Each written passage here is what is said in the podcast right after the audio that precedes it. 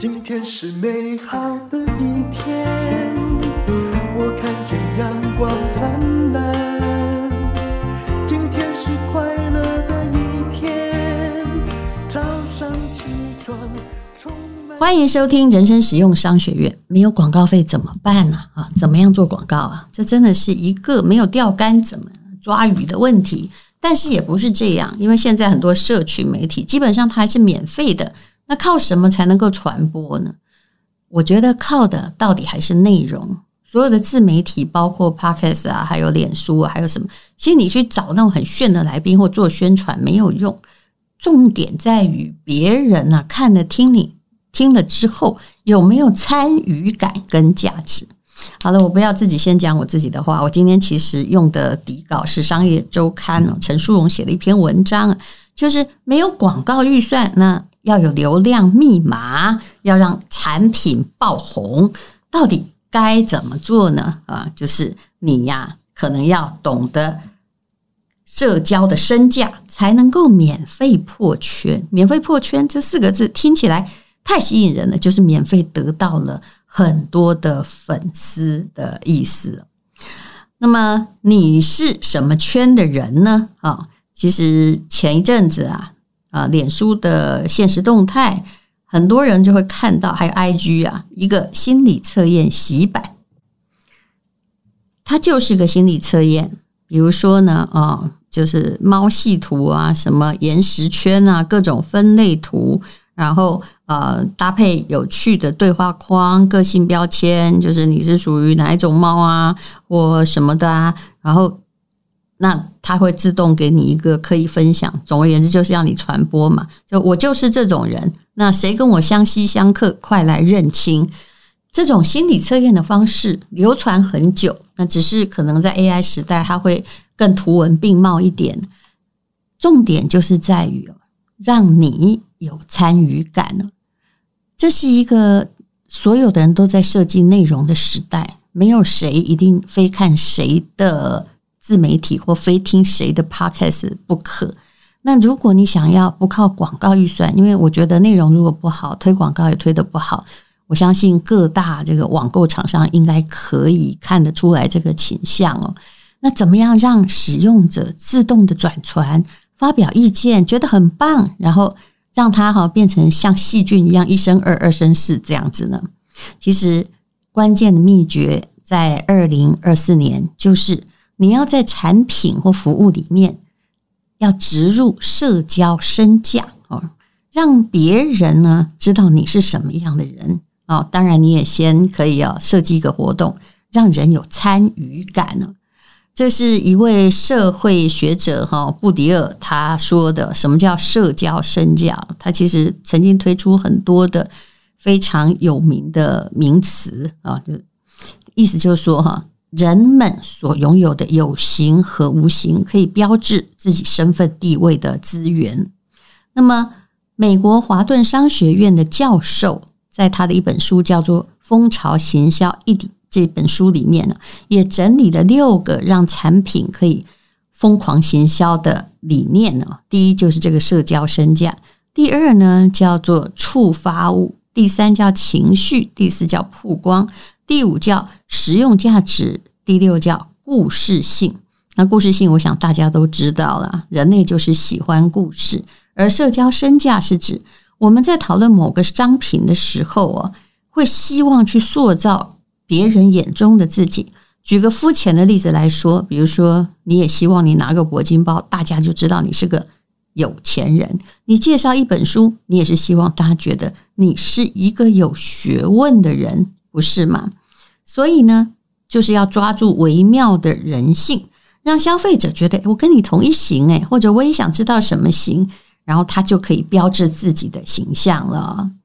也就是啊，你的产品或行销要帮看的人抬高身价。那有几种做法是为伯格教授呢，他所推荐的，要怎么样让大家哦设计一个机制，让大家分享呢？其实要有一点游戏感呢。那第一个叫做呃不可思议性。所谓的不可思议，就是特殊、不寻常、值得注意的事物。那使用者就会产生我想要让别人认识我，对我刮目相看的想法，借此来提高社交的身价。那么，那要怎么做呢？也就是人要看你，你就是要打破惯性的思考嘛，要制造有一点点争议性或有一点点不一样的东西。比如说，像星巴克最近也在做跟 Blackpink 这个韩国女子天团呢，创造了十八样商品，结果这个就会搞到去星巴克的人不是为了喝咖啡，他从杯子啊、护照套到瑜伽垫，都是用粉红色跟黑色做搭配，然后单价从一百多块跟三千多块不等哦。你看他的它连锁店也很多嘛，不一定每样东西都跟咖啡有关。听说他在台上市的时候，哇，有些粉丝凌晨三点就漏夜去排队，真不知道星巴克是几点开的。那买到了就开心的在社群平台上去串联，所以呢，啊，就造成了风潮。当然，这个哈不太可能，就是所谓限量就是卖一次，不要等这个成功之后，然后卖二次、三次。嗯，现在的东西就是一定要快、很准，然后。在抓住那个很短的时间，大量行销，这两个不相关的 IP 并肩合作，真的啊！你想想看，星巴克跟 Blackpink 是什么关系啊？但是诶，合作起来大家都双赢。那还有啊，呃，联名的很多啦，像之前我们讲过的瑞幸有没有？跟茅台对不对？茅台的拿铁，这也是不管你觉得好不好喝，有没有茅台味。基本上搞的也是一个噱头，完全不相干。但是，哎，我们找个方法合作。那对茅台而言，他要年轻的客户；对于呃瑞幸咖啡而言，他要的是哎这个昂贵品牌的加持。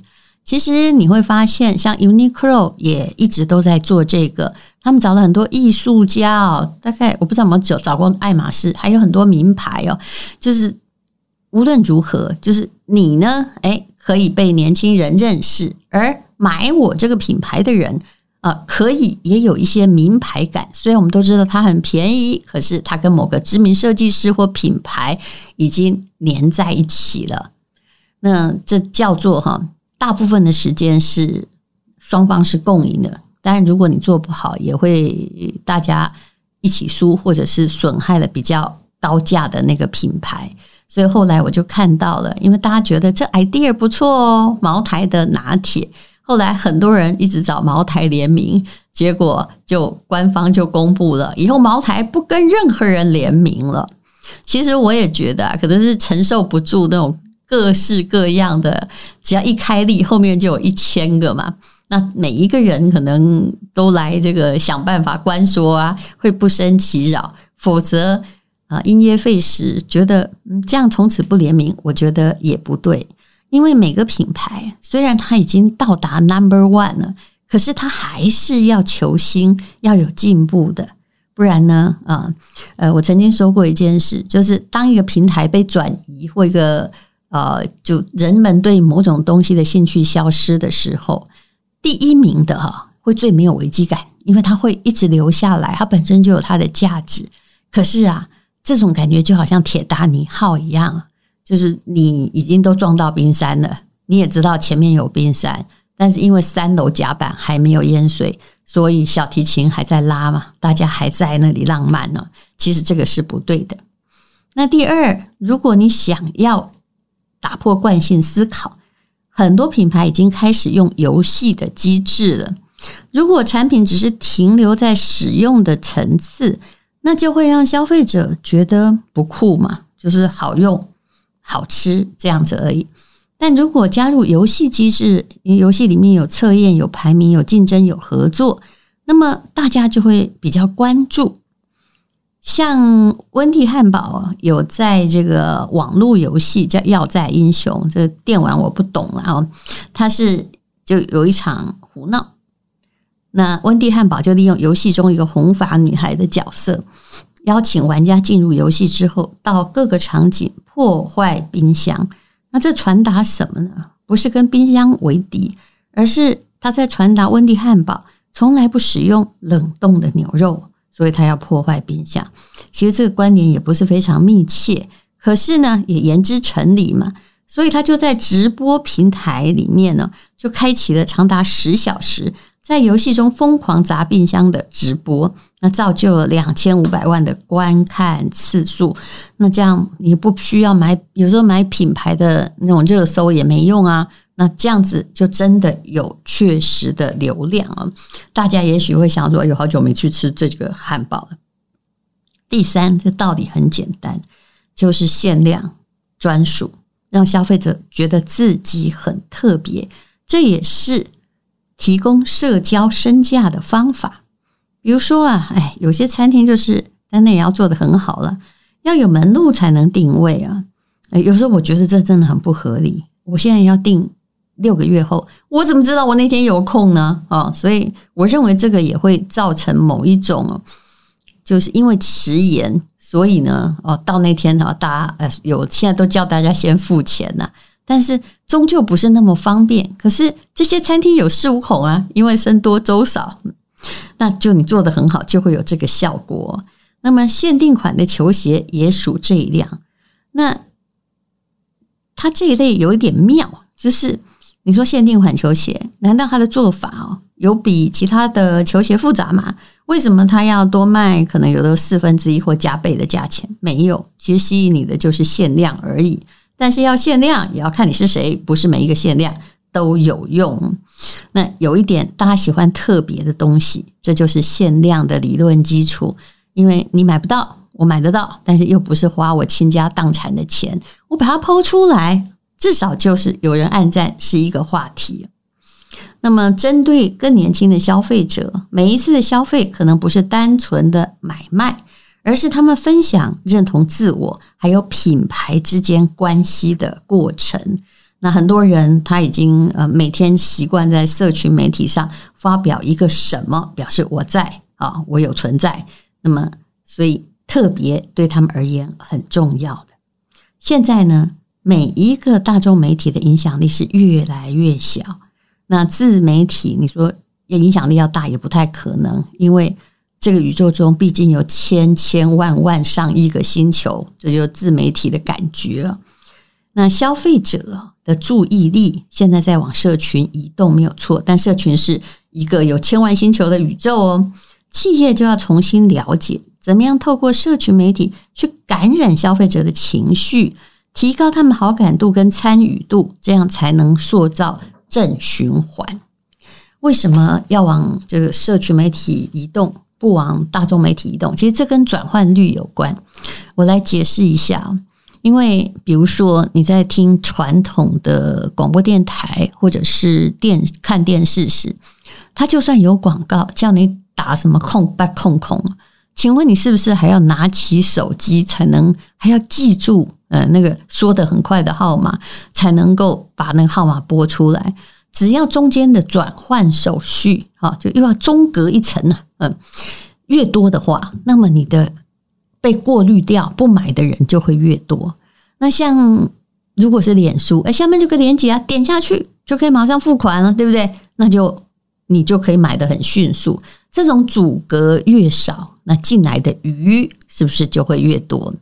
可以有时候我觉得说，有些脑袋是不是坏掉了？就是他先要做会员制，他就是你进入他的脸书，他还要问你，哎，请回答我的问题。其实我是不是很建议这样子啊？因为哦，这种阻拦呢，虽然有时候会让已经进去的人觉得，哎呦，我至少回答了问题，所以我才进来。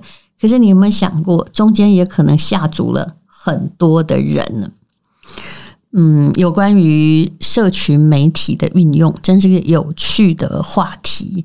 因为社群媒媒体是对于我们在 po 文章、po 影片，它是属于免费的哦。嗯，可是啊，这个免费并不容易，很多人要做做不起来。那很多厂商花了很多钱。然后做了一个 FB，而且脸书本身它的确是一个一直他们有在改进呢，但障碍实在很多啊。比如说，你很可能花了几万块啊，然后找到了一批流量，可是过不久呢，你突然因为别人检举你是诈骗集团，就把你封了。诶，我也被封过了好几次，我都觉得是诈骗集集团在检举我，他先让我把他封掉，把我的封掉，然后他就用我的原来的开一个。